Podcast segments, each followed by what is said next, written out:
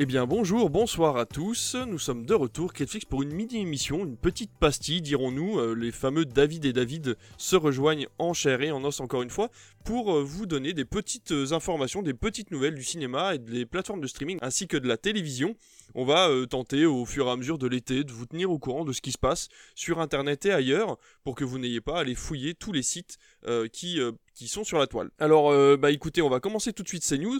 Et euh, une grande, grande nouvelle, Christian Bale aurait parlé de reprendre son rôle sur Batman. Bonjour David, bonjour à tous. Très heureux de vous retrouver pour ce Critflix Summer Break. Et donc, pour cette première information, nous allons effectivement parler de Christian Bale qui n'a pas fermé la porte un retour dans le rôle de Batman. Et c'est vrai que c'est un mini-événement, c'est un fantasme hein, peut-être pour certains fans de cet acteur et du Chevalier Noir. Il faut rappeler que Christian Bale a incarné Batman en 2006, 2008 et 2012 dans la trilogie Dark Knight et il a été interrogé il y a peu par le site américain Comic Book pour lui demander s'il était prêt à reprendre son rôle. On sait que la mode est au retour d'anciens super-héros et que c'est vraiment très populaire hein, euh, chez les fans de comics ou chez les fans de cinéma de revoir d'anciens héros au cinéma et en l'occurrence pour Batman que Michael Keaton sera de retour dans le film The Flash.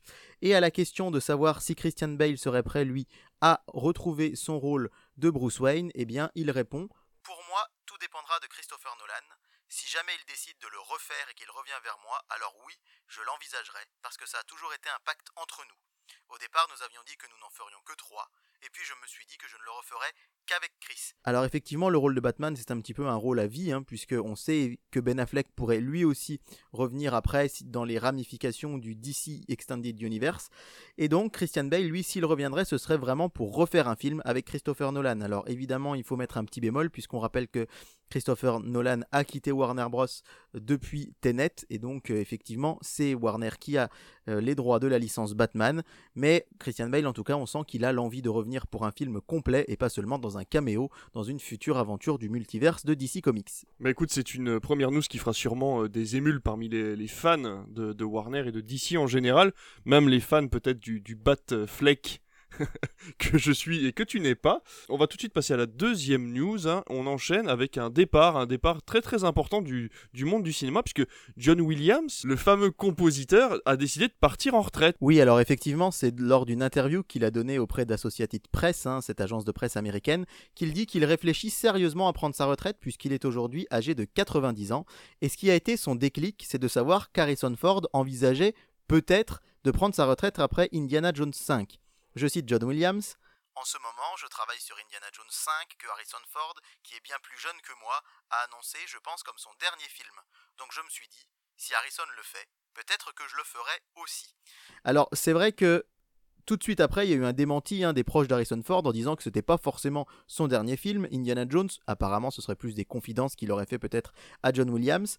Mais John Williams le dit bien, lui, ce qu'il n'aime pas, c'est des gens qui disent qu'ils partent à leur retraite et qui finalement font leur comeback. Alors il le dit bien, ce n'est pas une retraite définitive. Il pourrait, si vraiment un projet le tente, revenir faire un film. Il dit par exemple Aujourd'hui, je ne peux pas jouer au tennis, mais j'aime à croire que je pourrais peut-être le faire un jour. C'est donc un petit peu la même chose. Il explique que, notamment, pour travailler sur un Star Wars, ça demande plus de 6 mois de travail. Et il dit à ce moment de ma vie, à plus de 90 ans, c'est un engagement qui est beaucoup trop long pour moi. Ma musique est jouée dans le monde entier. Hein, les thèmes de Jurassic Park, E.T., Indiana Jones, Les Dents de la Mer ou la liste de Schindler euh, ont fait le tour du monde. On dit que ma musique est jouée dans le monde entier. Quelle meilleure récompense que ça Mais je dois dire que c'est un peu irréel. Je peux seulement voir ce qui est devant mon piano à ce moment précis et faire de mon mieux avec ça. C'est donc pas un départ définitif à la retraite, il pourrait retravailler sur des projets fixes, mais en tout cas plus de grands grands projets musicaux pour John Williams sur des très gros films qui lui prendront beaucoup de temps, ce qu'on peut allègrement comprendre à son âge de 90 ans. Bon après il faut comprendre que quand on est un artiste de toute façon on part jamais vraiment à la retraite, hein. on le voit avec euh, Depardieu et énormément d'artistes français qui reviennent sur le devant de la scène quand euh, un projet les intéresse véritablement. C'est un, monde où on ne part euh, pas vraiment à la retraite et on meurt sur scène un petit peu un petit peu comme la légende de Molière. En tout cas, euh, ça fait plaisir d'avoir des nouvelles de John Williams, même si moi je ne suis pas un grand fan, je trouve que ça donne un petit peu toujours pareil. On peut confondre le, le thème d'Harry Potter avec celui d'autres compositions ces dernières années, mais ça on en reparlera dans une émission peut-être un peu plus longue. Et on va entamer une news qui concerne les plateformes de streaming dans la, dans la continuité de, ce qu'on vous annonçait euh, il y a quelques semaines sur Netflix. On annonce cette fois-ci des licenciements. Effectivement, une vague de licenciements arrive chez Netflix hein, qui a dû se séparé de 300 employés récemment. C'est le site premier en France hein, qui nous l'annonce. Et effectivement, les nouvelles sont vraiment pas réjouissantes pour la plateforme de, streaming. Je pense qu'on aura l'occasion d'en parler dans une plus longue émission. Mais déjà vous dire, Netflix a connu en mai dernier une chute en bourse de 70% qui était due à une annonce d'une baisse de 200 000 abonnés à la fin du premier trimestre 2022. C'est la deuxième vague hein, de licenciements chez Netflix, la deuxième grande vague de, de licenciements, même s'il y, avait il y en avait déjà eu d'autres, mais là c'était 300 employés contre 150 la dernière fois. Effectivement, cette baisse du nombre d'abonnés, c'est complètement inédit, hein, puisque c'est la première fois, là, ces derniers mois, que la plateforme perd autant de monde, et effectivement, ça a de grosses répercussions, puisqu'on l'a dit, hein, euh, le département animation en a fortement pâti, et euh, pour vous donner euh, un ordre d'idée, il y a quelques jours, le prix d'une action Netflix était de 180 dollars.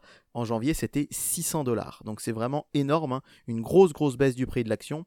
Je vous l'ai dit, donc la société a décidé de se séparer de 300 personnes sur les 11 000 travailleurs qui sont à travers le monde chez Netflix. Donc c'est quand même une vague importante, même si ce n'est pas énorme, mais là, en l'occurrence, il s'agit plutôt des fonctions commerciales après le département de l'animation qui vont en pâtir. Le porte-parole de Netflix a déclaré à Variety Aujourd'hui, séparons tristement d'environ 300 employés alors que nous continuons à investir de manière significative dans l'entreprise.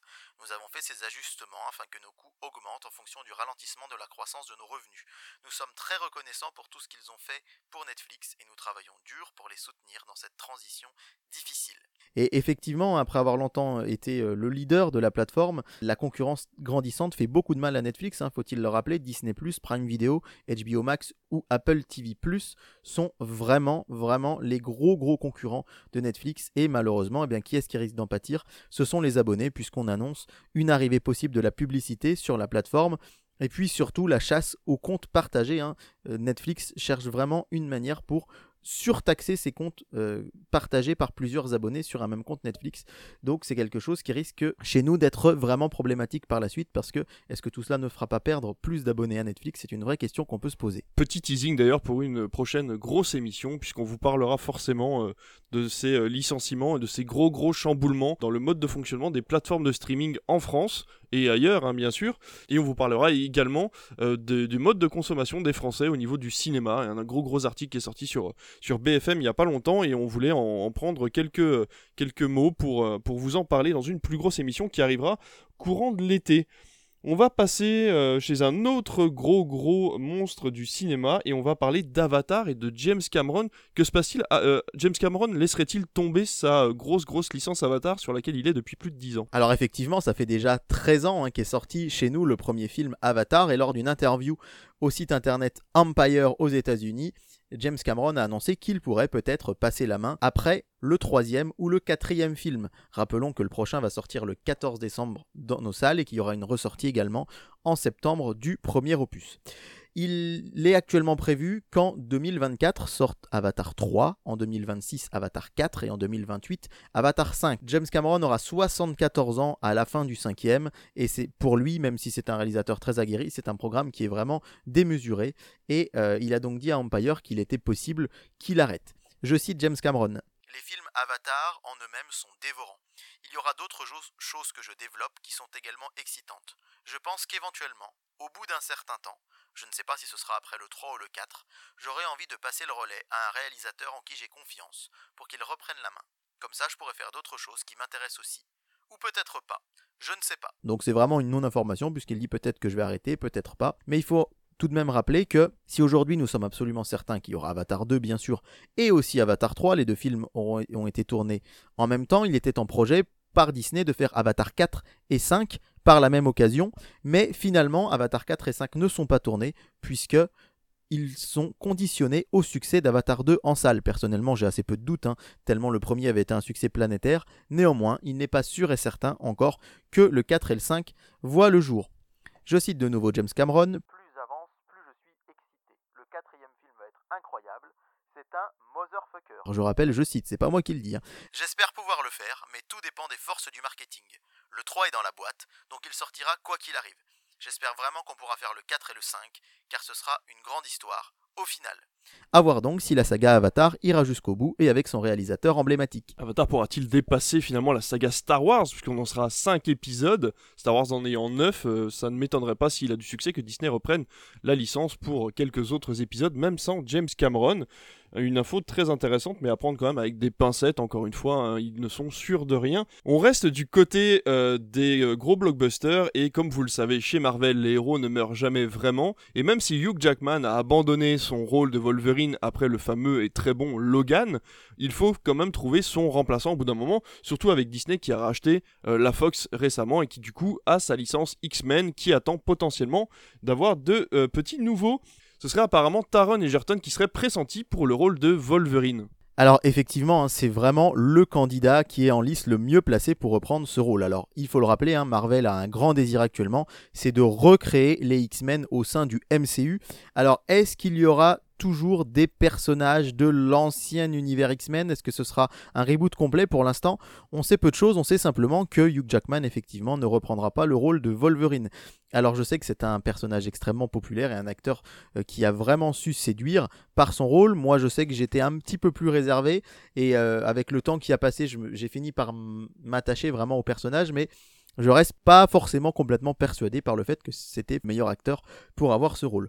En tout cas, ce qui est sûr, c'est que Taron Egerton, qu'on a vu notamment dans la saga Kingsman et qui a joué Elton John aussi dans Rocketman, a dit au site comicbook.com J'adorerais jouer Wolverine. C'était un vrai, vrai, vrai appel du pied.